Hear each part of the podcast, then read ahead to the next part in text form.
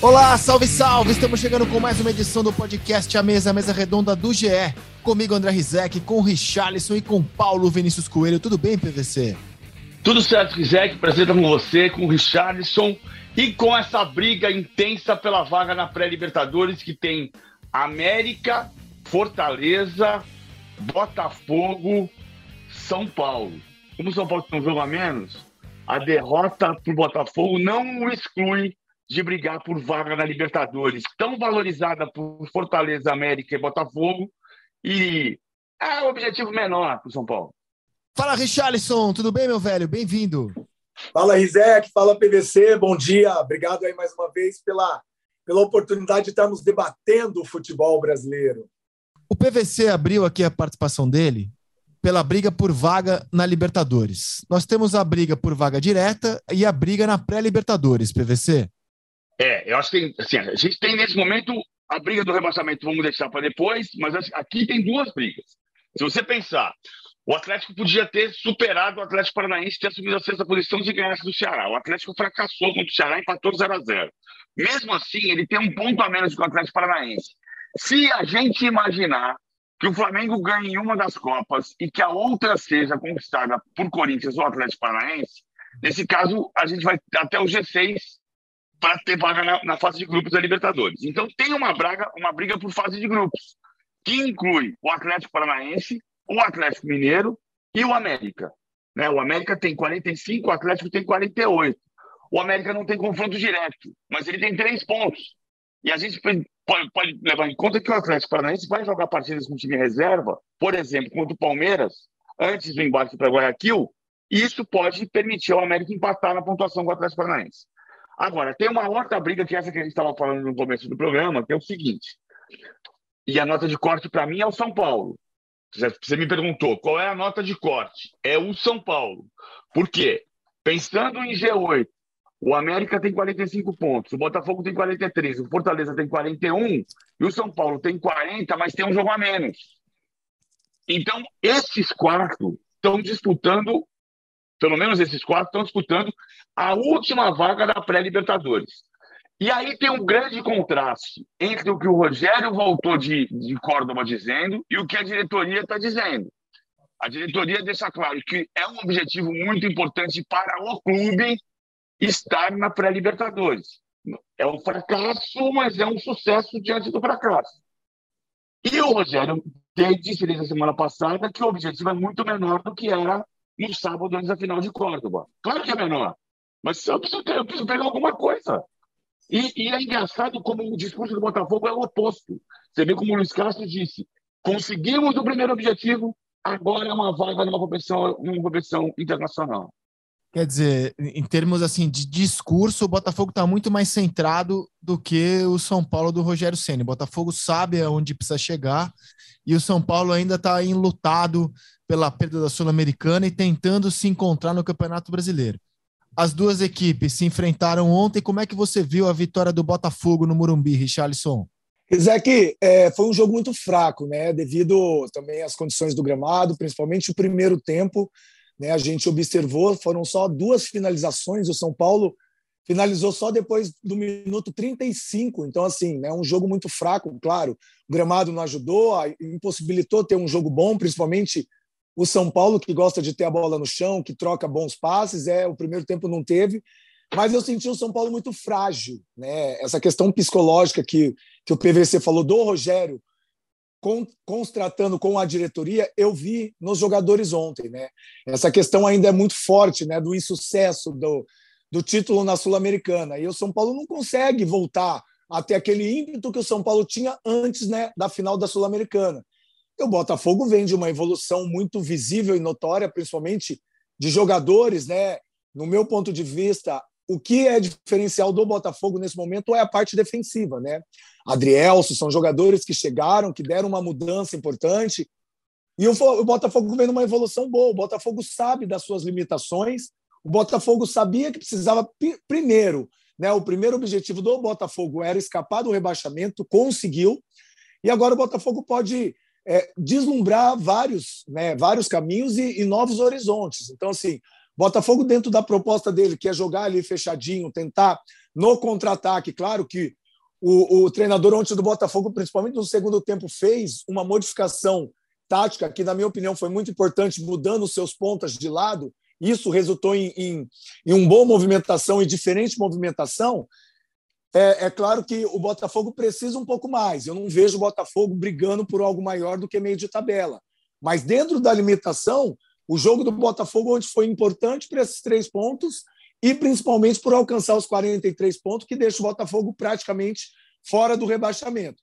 Agora o Botafogo vai pensar em algo maior, talvez essa pré-Libertadores, que seria um prêmio para o Botafogo. Né? A própria diretoria sabe que o Botafogo não está preparado para uma Libertadores, está tentando se reformular, mas seria um prêmio por tudo aquilo que o Botafogo vem fazendo nesse Campeonato Brasileiro. Já o São Paulo, como o PVC bem falou, precisa pagar esse negócio de Sul-Americana. Acabou, tem que passar. Esse negócio, ah, mas ainda está muito vivo, está muito vivo, mas o São Paulo tem que conquistar alguma coisa para o ano que vem, porque senão não vai ter recurso financeiro, não vai ter pessoas, jogadores de alto nível para dar é, sustentação para grandes competições, porque se o São Paulo classificar novamente para a Sul-Americana, não vai ter investimento. Os jogadores que estão em pauta na questão se renova ou se não resolve, não vai renovar, porque o São Paulo não vai precisar desses jogadores. Então, é muito importante para o São Paulo voltar né, a deslumbrar, principalmente essa pré-Libertadores, possa ter algo maior. Olha só, o São Paulo vinha uma boa sequência, né? Ele vinha de um empate três vitórias, mas nesse momento, depois da rodada do domingo concluída, né? A rodada termina nessa segunda-feira com dois jogos. A gente tem o Botafogo, dono da segunda melhor sequência do campeonato, quando a gente analisa os últimos cinco jogos. A melhor sequência até este momento, até o Palmeiras entrar em campo, nesta segunda contra o Atlético Goianiense mostra o Palmeiras com cinco vitórias seguidas. O Internacional está bem, porque ele tem três vitórias, dois empates. O Fortaleza está bem, porque ele tem também três vitórias e dois empates nos últimos cinco jogos. Mas o Botafogo tem a segunda melhor campanha nos últimos cinco jogos. Botafogo tem é, quatro vitórias e uma derrota nos últimos cinco jogos. Então, o Botafogo chega nesse momento da temporada no seu melhor momento na sua terceira formação, é o terceiro time que o Botafogo tem no Campeonato Brasileiro. O Botafogo perdeu cinco meses do ano, se a gente for pensar. Né? O 2022 teve para o Botafogo cinco meses a menos, porque a SAF só começou a trabalhar, a contratar o Luiz Castro há uma semana da competição. Esse time estreou no Campeonato Brasileiro, ele não teve o Campeonato Estadual para ser testado, para ter peças e modelos descartados. Então ele largou muito tarde. E, e o que ele atingiu nesse momento, eu não esperava. Eu imaginava que o Botafogo fosse fazer um campeonato de permanência. E nesse momento, ver o Botafogo com a sequência que tem PVC é simplesmente extraordinário. Eu não, não tenho outra palavra. Eu acho que a gente tem que tratar, assim, às vezes, com entusiasmo que a coisa merece. O, a, a, o Botafogo vive hoje um momento, é, pelas dificuldades que passou, extraordinário, na minha visão. E tem uma coincidência, se a gente voltar seis anos no tempo. A última vez que o Botafogo tinha vencido o São Paulo no Morumbi tinha sido em 2016. Lembra? O Botafogo terminou o primeiro turno de 2016 na zona de rebaixamento. O São Paulo decidiu mudar o técnico e contratou o técnico do Botafogo, Ricardo Gomes, que tinha terminado no prim primeiro turno na zona de rebaixamento. O Botafogo foi ao Morumbi com um técnico interino que estreava, Jair Ventura, e ganhou do São Paulo por 1 a 0 aquela campanha, a partir da vitória no Morumbi, levou o Botafogo pela última vez à Libertadores. Esta vitória, também por 1 a 0 no Morumbi, pode levar o Botafogo à Libertadores. Aí eu, eu vejo duas diferenças entre, entre o Botafogo e o São Paulo, que são dois clubes em processo de reconstrução e reconstruções de tamanhos diferentes. O São Paulo tem mais dinheiro, tem mais receita, tem uma estrutura mais montada, embora tenha ficado deficitária nos últimos anos. O Botafogo parte do zero. O Botafogo não tem centro de treinamento, o Botafogo não tem divisão de base, o Botafogo tem muito mais dificuldade, tem que começar um processo do zero. O Botafogo está treinando no, no, no, no, terreno onde vai, que foi doado, foi cedido pela família Morena Salles, que fica na região de Vargem Grande, para mim ali é Curicica, ah, que é um campo improvisado, porque o Luiz Castro não gostava do campo do Engenhão, achava o campo do Engenhão de treino muito duro. Então ele, ele improvisou um CT e mesmo assim o Botafogo tem um objetivo comum e o discurso do Luiz Castro depois da, da, da coletiva pós-vitória foi de conseguimos o nosso primeiro objetivo, livramos o time do rebaixamento. Agora temos uma ambição de conseguir uma vaga numa competição sul-americana. Isso entusiasma o botafoguense e o Botafogo. É uma diferença de gestão de expectativa. O Luiz Castro fala de um processo de construção de um clube, se colocando dentro desse processo. Ele é parte desse processo. Este grupo nunca perdeu por desistir, foi o que ele disse. E ele se inclui no grupo. É curioso como do outro lado, e acho que o Rogério é um técnico com muito mais potencial para ser muito maior que o Luiz Castro, mas a gestão de expectativa está ruim no São Paulo. Então é assim. Eu não sei se o São Paulo vai ter condição de ser competitivo no ano que vem. Eu não sei se não classificar para Libertadores qual condição de dinheiro vai ter no, no clube. Eu não sei como, como se ele não fosse parte desse projeto de reconstrução. O São Paulo também passa por um projeto de reconstrução e o técnico também é parte desse projeto. Então ele não pode se colocar do lado de fora, bom, ah, não sei o que eles vão conseguir. Não, é o que nós vamos conseguir, cara pálida. Você tem achado o Rogério meio para baixo, é isso, assim, de, de, forma simplista, né? Eu tenho batido muito no Rogério nesse aspecto, por, tentando fazer, tentando não é uma não é uma crítica destrutiva. Eu acho que ele pode muito mais. Ele pode muito mais. Mas o trabalho do técnico é trabalho de comandante. Ele tem o Muricy do lado dele, o Richardson pode dizer. Quando perdeu a Libertadores de 2008 para o Fluminense, se tivesse ficado de luto, não ganhava o brasileiro. E aí, Richarlison, porque assim, o Rogério é, é, é, o farol do clube nesse momento, né? É o grande jogador, o grande ídolo da história, à frente do time do momento, que pode não ser um time à altura da expectativa que os São Paulinos têm, mas é o time que tem. E aí eu concordo com você, acho que o Rogério tá. É, ele tinha que ter uma postura um pouco mais proativa nesse momento. Concordo com você nessa. O, o ambiente é duro, né, cara? Torcedores foram ao Morumbi ontem com o nariz de palhaço, mais um ano em que o São Paulo não consegue levantar um grande título, mas levanta a poeira, sacode da volta por cima. E aí, Richarlison? Isaac, eu acho que a questão maior do Rogério foi a cobrança, na minha, no meu ponto de vista, desnecessária por esse título da Sul-Americana. Eu sei que para ele, que é um ídolo, né, como jogador, né, do São Paulo, ele se cobra muito porque ele ainda não tem um título internacional pelo São Paulo, né? Na verdade, não tem nenhum título ainda, né? Isso para ele é muito pesado. Né? E aí é, se colocou uma expectativa muito grande em cima desse título, porque seria importante para o ano que vem do São Paulo. E esse insucesso mexe muito com o Rogério. Agora, eu concordo com você também, já passou. E é importante que ele ainda tenha um outro, uma outra oportunidade de, pelo menos, minimizar o ano de 2023, que é essa pré-Libertadores. Então não é momento agora de ficar descontente, de ficar desolado, de ficar triste por não ter alcançado e não ter dado esse título para a torcida que tanto merecia. É momento sim de ele se incluir nesse projeto novo, porque ele tem contrato, ele mesmo falou, que não depende dele ficar ou não, porque a diretoria também tem que dar o aval de ele permanecer para o projeto do ano que vem. Por isso que eu vejo essas arestas nas falas do Rogério. Ele ainda não sabe se a diretoria vai contar com ele e por, pelo, por, por esse insucesso da Sul-Americana, isso deixa ele muito fragilizado. Agora, cara, o time do São Paulo chegou em muitas competições sem ter né, a, a obrigação de conquistá-la.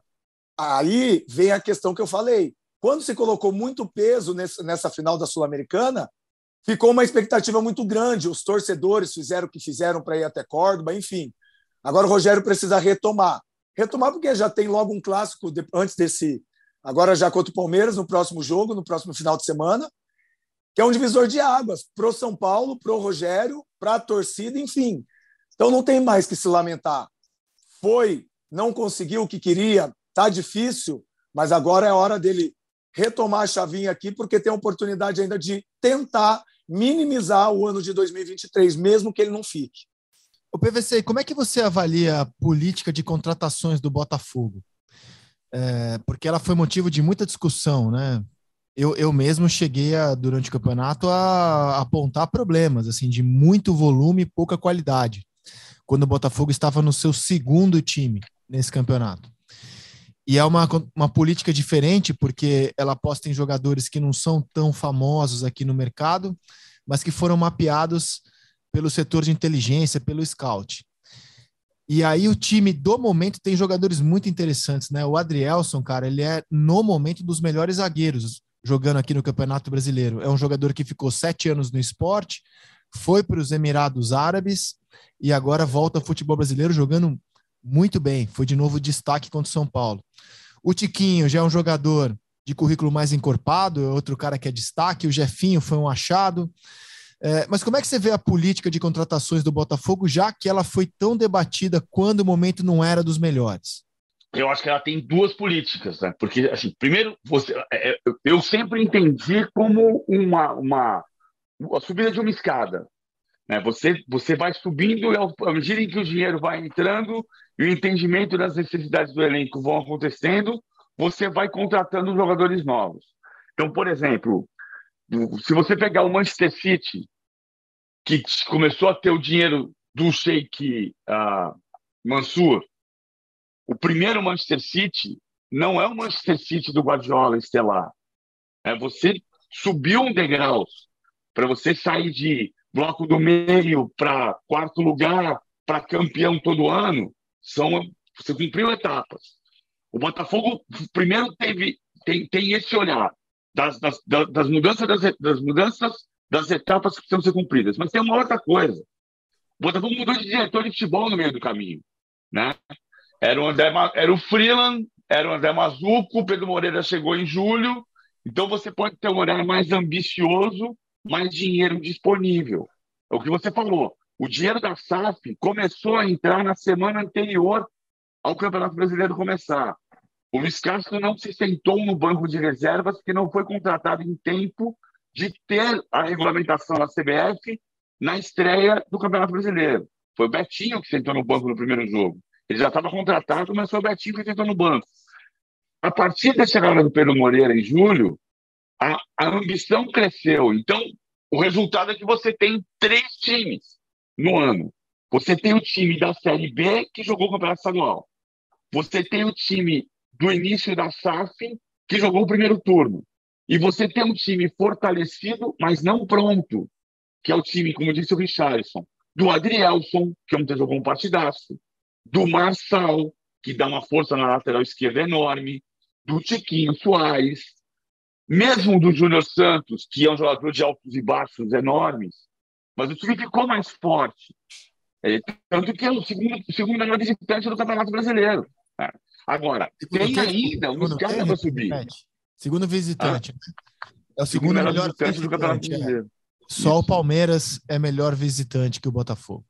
Palmeiras com mais de 70% de aproveitamento como visitante e o Botafogo com mais de 50%, mas ele é o segundo, só fica atrás da equipe de Abel Ferreira. E, e você, Richardson, como é que você vê a política de contratações do Botafogo?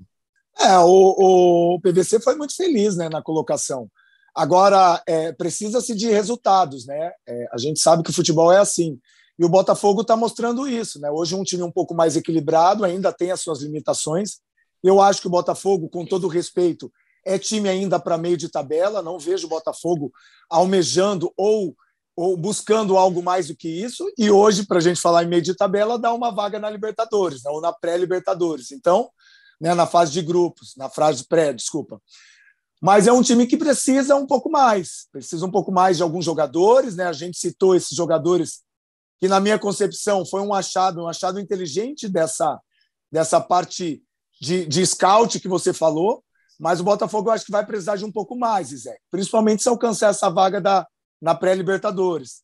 Então é importante nesse momento se olhar um pouco melhor né, para um, um horizonte que ainda ele não é tão visível, mas ele é palpável para o Botafogo, para que essa continuidade de contratações possa ser objetivas e, acima de tudo, ter um bom é, subsídio de atletas que possam melhorar essa qualidade, principalmente técnica do Botafogo. Falar agora de um time que não tem um poder financeiro para fazer grandes contratações, mas faz pelo segundo ano consecutivo um belíssimo campeonato brasileiro. Que partido o América fez contra o Fluminense? Eu sei que a tentação é avaliar o jogo pela ótica do time maior, a derrota do Fluminense em casa. A nossa tentação é essa, e se quiserem abraçá-la, fiquem à vontade, mas eu queria sugerir analisar o jogo pela partidaça que o América fez, cara, prioritariamente. O América fez um primeiro tempo assim, daqueles de almanac PVC contra o Fluminense ontem no Maracanã. Foi brilhante, e acho que é importante olhar desse ponto de vista. Ontem se falou muito do Fernando Diniz, e a gente teve um jogo Fluminense e América. E o América jogou fora de casa uma partida de, de marcação forte, no bloco médio, recuperação de bola, velocidade pelos lados. Teve chance para com o Felipe Azevedo para fazer 2 a 0 antes do segundo gol do marcado pelo Mateuzinho. Teve pressão, tirou a posse de bola do Fluminense, conseguiu circular com categoria, com, com alta qualidade de passes, empurrou o Fluminense para trás. O jogo mudou no segundo tempo. O Fluminense passou até a bola como gosta de jogar, e mesmo assim o América suportou a pressão e conseguiu segurar os 2 a 0 Teve chance de fazer 3 a 0 num contra-ataque incrível puxado pelo Everaldo. O Everaldo chegou frente a frente com o Fábio e não teve o capricho necessário para colocar no fundo da rede. Então, o América fez um grande jogo, um jogo surpreendente, inclusive. O Fluminense chega numa posição de, de três derrotas seguidas, justamente no momento do campeonato em que ele precisa ser decisivo. Ele, ele, ele, caiu para a quinta colocação. Há duas semanas ele estava disputando, ou dia 27 de agosto, ele estava disputando a liderança com o Palmeiras. Aí ele empatou o jogo, perdeu a vice-liderança, mas não saiu da disputa pelo campeonato, pelo menos não dentro do que o campeonato permitiu haver de disputa, né? Já que é um campeonato que o Palmeiras disputou o campeonato, o título e ninguém mais disputou o título. Mas o Fluminense estava ali na posição de tentar é, encostar. O, Falta que o América fez um grande jogo e ele se coloca numa posição muito, muito forte. Se você pensar no nível de investimento, embora não seja um campeonato de investimento, é um campeonato de qualidade técnica, de qualidade tática, é um campeonato de futebol, né? não é um campeonato de cofre. Mas o América, se você calcular a condição que o América tinha no início do ano e que o Atlético tinha, é muito maior a distância do que os dois pontos que separam a tabela. Rapaz, e que partida de novo fez o Juninho, né? Ele não é um garoto, tem 34 anos fez o primeiro gol e é um dos melhores volantes do Campeonato Brasileiro, sem nenhuma dúvida. E aí, Richarlison, como é que você avalia o trabalho do América, cara? Pelo segundo ano consecutivo, o América esse ano jogou fase de grupos da Libertadores. Pelo segundo ano consecutivo, o América se coloca como um time que pode jogar duas Libertadores seguidas, cara. Não, e é legal ver, né? Que não precisa se fazer é, muita muito desespero em parte financeira para ter um grande time, né? O América demonstra muito isso, né? E principalmente dando confiança para o trabalho do Wagner Mancini, né? A gente vê a questão maior do América que foi eliminado de forma precoce, né, da da Libertadores, um time que apostou bastante, mas não conseguiu, né? Até de forma muito muito assim é, surpreendente chegou na Libertadores sofreu, mas o América de hoje é um América muito bom de ver jogar. Eu fiz alguns jogos do América, né? A gente vê um time coeso, um time que tem, que tem sabedoria, né? Sabe jogar o jogo, tem leitura absurda quando o jogo está difícil para baixar os blocos, sabe contra-atacar, tem jogadores inteligentes. Juninho é um desses jogadores, é um, é um volante que tem qualidade de sair, tem um cara, ele consegue é, está nos espaços vazios na hora certa, enfim. Então é, é muito legal ver esse time do América jogar, porque se a gente falar do América do começo do campeonato, nunca a gente imaginar que o América poderia estar na oitava posição. Né? A gente ia falar que o América ia brigar para não cair. Então é legal, Rizek. Eu acho que o ponto que me chama a atenção é a questão financeira, que é um time que não tem um investimento como Flamengo, como como Atlético Mineiro, como Palmeiras, mas consegue fazer dois anos assim muito bom e pode estar, como você falou novamente, na Libertadores por mérito de uma, é, é, de uma presidência que mantém jogadores que são importantes, que tem identificação com o clube e dá a oportunidade do Wagner Mancini, que sempre faz bom trabalho no América, dar continuidade no seu trabalho. Eu acho que são aspectos que têm que ser louváveis dentro desse América. E o Fluminense, PVC, três derrotas, cara, é óbvio que as pessoas começam a debater características do trabalho do Diniz. Né? A impressão que eu tenho é que todo mundo fica meio à espreita, assim, na, nas escorregadas dos times do Diniz, quando elas acontecem, e naturalmente elas vão acontecer, porque ele nunca dirigiu os melhores elencos do Brasil. É, e aí fica todo mundo ali assim: opa, olha aí, o Diniz caiu de novo. Porque com, quando foi treinador de São Paulo, também conseguiu uma campanha surpreendente que ninguém esperava, e aí o time perdeu fôlego. Acontece agora com o Fluminense, o time perde fôlego, vem de três derrotas seguidas. É, o, o, como você avalia essa questão? Você acha que dá para dizer que é uma característica do trabalho do Diniz, ou você acha cruel comparar o que aconteceu com o São Paulo em 2020 com o que nesse momento acontece com o Fluminense? Eu, eu acho que a gente não precisa debater o Diniz tanto quanto a gente debate.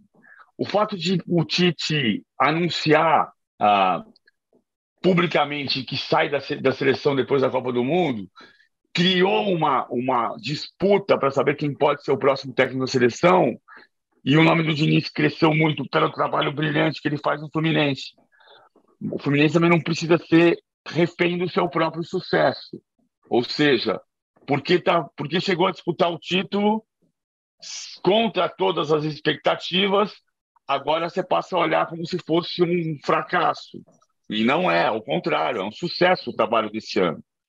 De fato, o Diniz pode pensar sobre o que eventualmente falte a ele no momento de decisão. Ele tem que refletir sobre, sobre esse aspecto no processo de evolução dele como profissional. Ah, talvez não falte nada. A reflexão tem que ser dele. Durante tanto tempo se falava isso do Tele. O Tele é um mito na história dos técnicos brasileiros e discutia-se isso na reta de chegada. Por que, que o Tele fazia trabalhos maravilhosos no Palmeiras e perdia o Paulista brasileiro, no Atlético e perdia o brasileiro de 87, no Flamengo e perdia o campeonato para o Botafogo, ah, no Grêmio não era campeão brasileiro e assim por diante. E o Tele é um técnico monumental. No São Paulo, que foi vice-campeão brasileiro de 90 quando chegou, mas foram dois meses de trabalho só até ali. Então, é, o, o, o Diniz é um técnico num processo de, de evolução. Como, como, ele, é, ele é absolutamente. Ah, ah, eu ia usar a palavra e, é, revolucionário não, não é essa a palavra. Eu, ele, ele é um técnico autoral no sentido de ter um sistema que ninguém faz no mundo. Essa história de craudiar um lado do campo, congestionar um lado do campo e ganhar com pequenas triangulações, aí pode refletir sobre, sobre as retas de chegada, se falta alguma coisa de, de se ele está pilhando demais o elenco ou não. Eu acho potencialmente o Rogério mais pronto do que o Diniz se ele superar a questão de ser de ser o jogador, ou seja, acho que para o Rogério, Rogério se preparou muito, foi para o exterior, estudou bastante, está pronto do ponto de vista teórico e talvez não esteja pronto do ponto de vista emocional. O Diniz é um técnico que tem menos conhecimento teórico do que o Rogério, a própria participação dele no Meio Amigos, quando ele foi perguntado sobre o jogo de posição, e ele diz: Eu sou menos da teoria e mais da prática. Eu acho que faz falta para o futebol brasileiro juntar a teoria à prática. Então, o Rogério é mais pronto desse ponto de vista, mas os dois podem, os dois têm um processo de maturação. Ninguém nasce, ninguém nasce craque, né? Tem um processo de entendimento do que está faltando.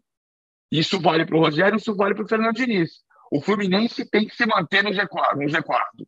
O Fluminense tem que se manter classificado para a fase de, de grupos da Libertadores e terá alcançado o seu objetivo. Cara, eu acho também que assim se ajusta a expectativa e a realidade que os elencos de São Paulo e Fluminense têm. Então, assim, o ótimo trabalho, na minha visão, ótimo trabalho do Diniz no São Paulo, levou as pessoas, a torcida, a criar a expectativa de que aquele time seria o campeão brasileiro e poderia ter sido. Houve questões internas também que eu acredito no diagnóstico dele e do Daniel Alves de que mudança de diretoria no meio do campeonato atrapalhou. É, e aí você teve que ajustar a, a realidade e a condição do elenco. São Paulo acabou fazendo um bom campeonato brasileiro aquele ano e pagou um preço pela expectativa que criou. A mesma coisa o Fluminense agora. O Fluminense disputar o título é irreal para a qualidade do elenco, para a qualidade, talvez não seja o termo, para a quantidade do elenco do Fluminense. O Fluminense não tem pelo menos 18 bons jogadores, 18, 19, 20 para disputar um campeonato brasileiro. O Fluminense não tem isso, ele tem um bom time titular. E, e assim, é, ele chegou muito mais longe do que a gente imaginava que esse elenco pudesse chegar. E aí, a, a, nesse momento, as coisas vão se ajustando, o time passa por problemas, derrapa, mas ainda vejo o campeonato do Fluminense muito bom. Ainda vejo como muito positivo. Não só o campeonato, como o futebol que o time jogou nesse ano. E você, Richarlison?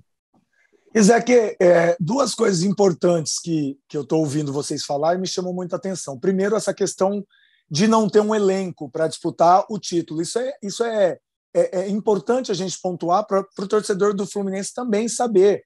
O Fluminense tem um excelente time, mas nessa questão que o PVC mesmo levantou, da questão da intensidade, passa por isso. O Fluminense não tem peças de reposição para manter um nível do time que é apresentável, que é o considerado titular. Tem alguns mais bons jogadores na reserva, mas não tem um elenco pronto, como tem o Palmeiras, como tem o Flamengo, como tem o Corinthians, que ganhou alguns jogadores importantes, a volta do Ramiro, enfim.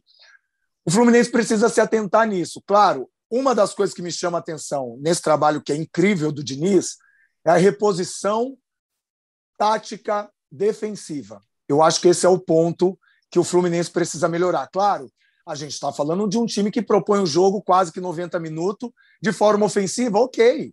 Eu acho bonito, eu acho interessante, é a cara do Diniz, mas você não consegue manter uma regularidade quando você só pensa em atacar.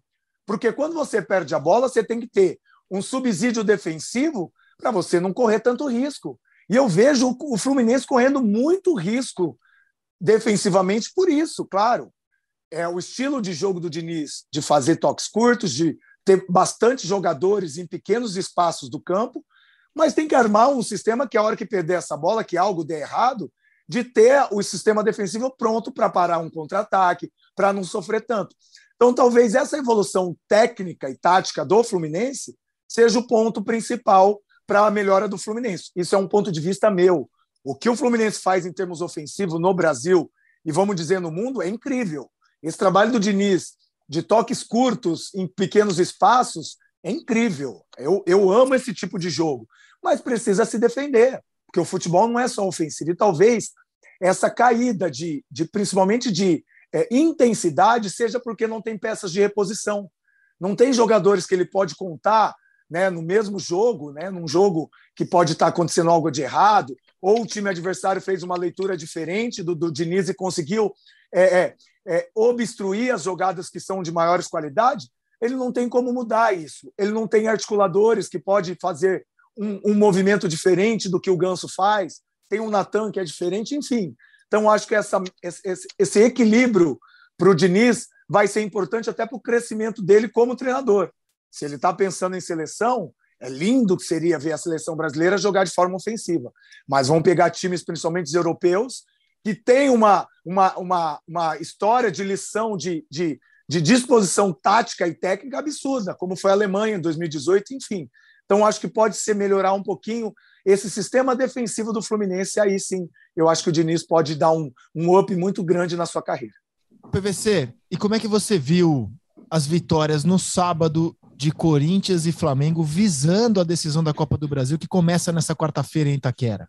Eu acho que os dois. Eu achava que o Corinthians ia jogar com 5 a 7 titulares jogou com 4, né? Também pela ausência do Cássio. O, Carlos, o desgaste do Cássio provocou a entrada do Carlos Miguel como titular contra o Atlético Paranaense. São dois jogos que foram. O goleiro, hein? Já tinha feito Ele é muito bom. Atlético Mineiro no Mineirão e de novo fez um belo jogo. Ele é muito bom goleiro, um goleiro para o futuro enorme do, do Corinthians, para a sucessão do, do, do Cássio. Não foi à toa que o Vitor Pereira ente, entendeu que podia liberar o Ivan na negociação que trouxe o Yuri Alberto. Ah, o Corinthians resolveu o jogo rápido, o Flamengo também resolveu o jogo rápido. Né? No primeiro tempo, 2 a 0 estava solucionado o problema da pontuação, porque para Corinthians e para Flamengo no sábado, o problema era este: pontuar. Não era ter desempenho. O desempenho ficou para quarta-feira. Os dois estão olhando muito para a decisão da Copa do Brasil como o jogo do ano. Acho que o Corinthians vai chegar com um time muito mais forte do que chegou na, nas quartas de final da Libertadores, o que não faz do Corinthians favorito. O Corinthians vai fazer um jogo competitivo contra o Flamengo. O Flamengo tem jogadores que inventam gol, que inventam jogadas, que criam coisas do nada, mais do que o Corinthians possui.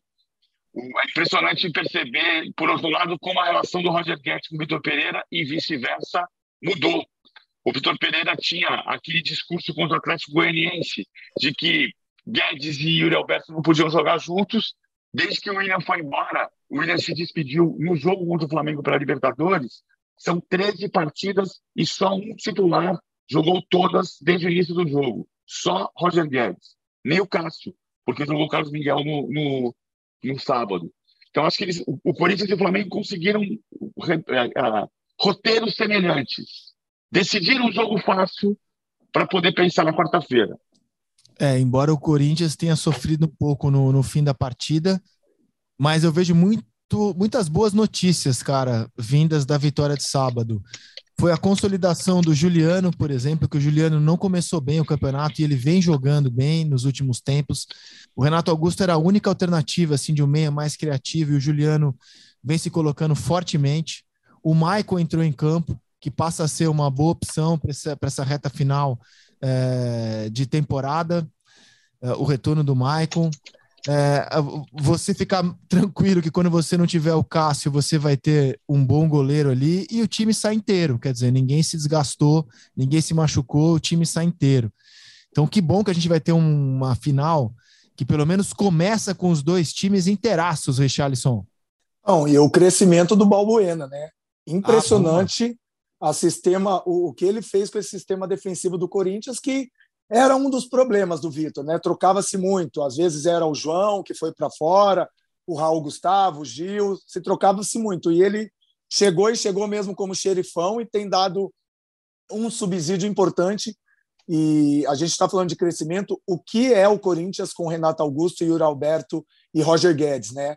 É impressionante o que esses três têm se conversado dentro de campo. A gente brinca no, no futebolês que eles no olhar eles já sabem o que o outro vai fazer, né? Isso é o gol não desse jogo, mas do, do anterior, né? Na troca de passes, né? Da virada de jogo do, do Queiroz para o Roger Guedes, para o Roger Guedes para o Renato Augusto, que deu tapa de primeiro para o Yuri Alberto dentro do gol. Então assim, é, o Corinthians chega numa evolução muito boa. O Corinthians chega maduro. O Corinthians chega muito mais preparado para uma decisão diferente de quando ele foi eliminado nas quartas de finais para o próprio Flamengo, né?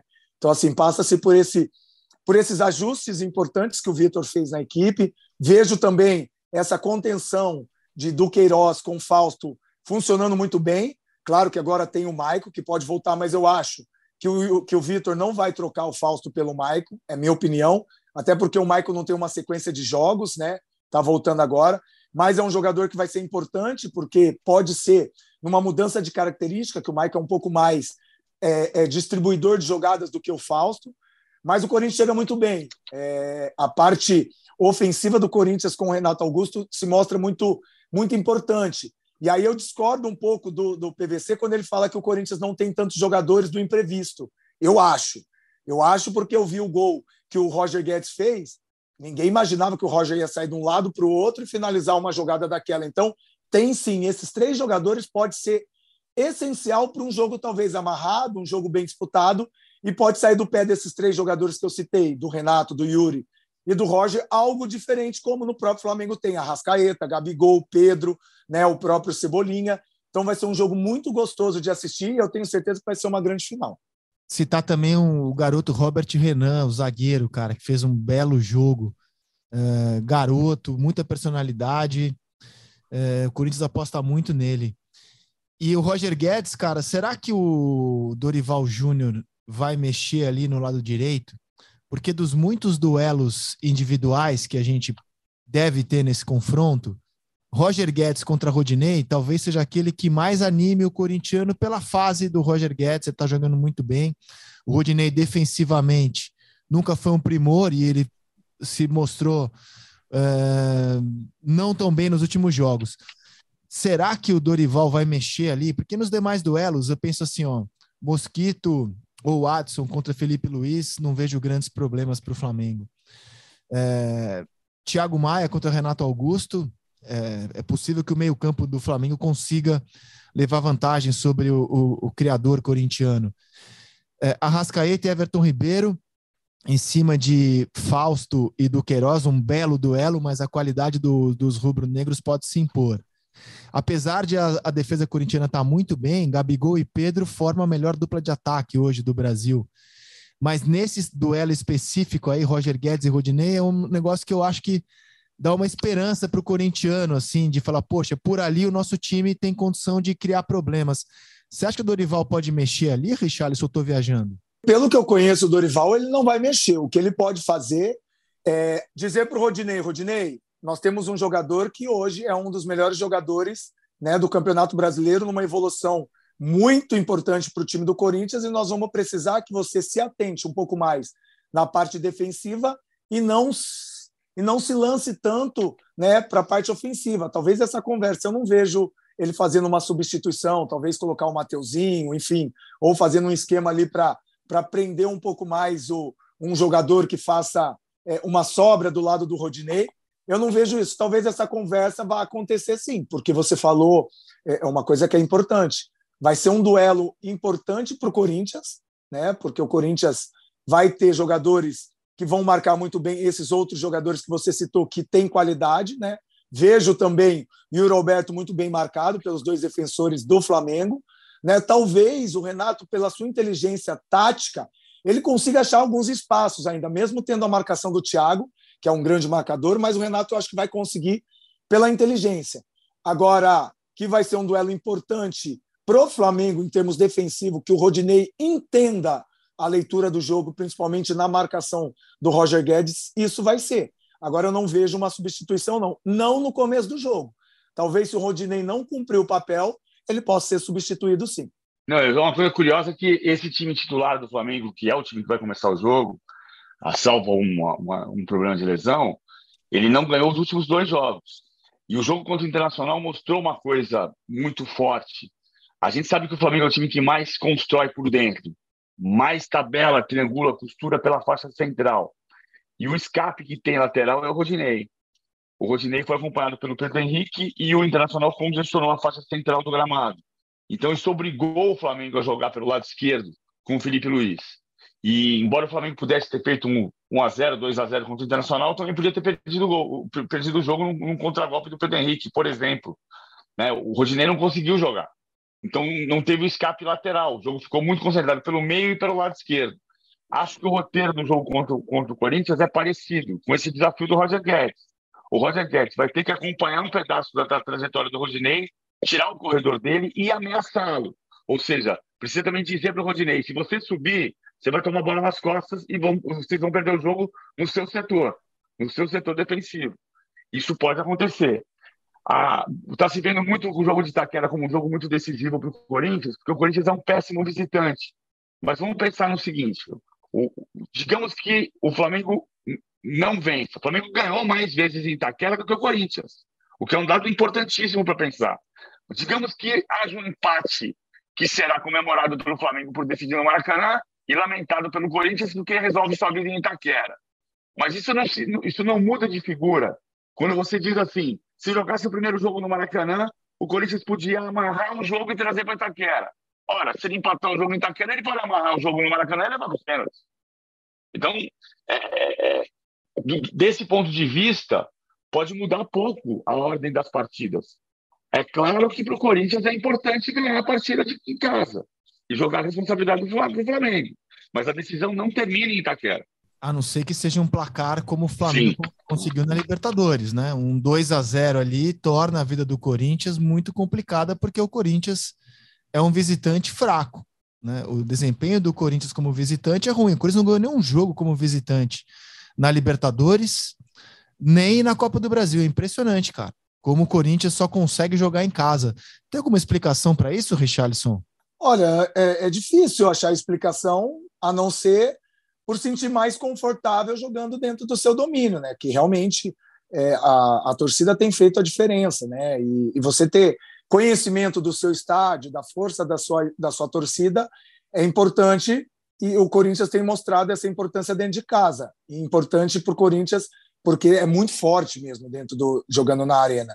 Agora, para um time que quer ser campeão, principalmente de competições de mata-mata, não tem como se você só consegue fazer bons jogos jogando dentro de casa e fora de casa. Então quer dizer que você tem que fazer um espetacular jogo, abrir uma vantagem enorme de gordura, de dois, três gols, para você pelo menos não sofrer tanto quanto joga fora de casa. Talvez esse seja o ponto de equilíbrio que o Corinthians precisa para esses dois jogos. Agora, tem uma coisa que eu acho que é, é, às vezes, me entendam bem, às vezes é muito banal, porque isso é questão de estatística. Eu, como jogador, não sei que nesse momento decisivo, tudo bem, por tudo que tem acontecido com o Corinthians fora de casa, mas é uma decisão. E o Corinthians mostrou isso, mesmo tendo perdido o primeiro jogo para o Flamengo 2 a 0 fez um grande primeiro tempo lá no Maracanã. Poderia ter feito um gol, 1 a 0 lá numa jogada que eu não lembro quem perdeu o gol. Foi muito superior no primeiro tempo do Flamengo. E depois, claro, não conseguiu. Aí vem a insatisfação, vem o poder da torcida do Flamengo. O Flamengo venceu as duas partidas.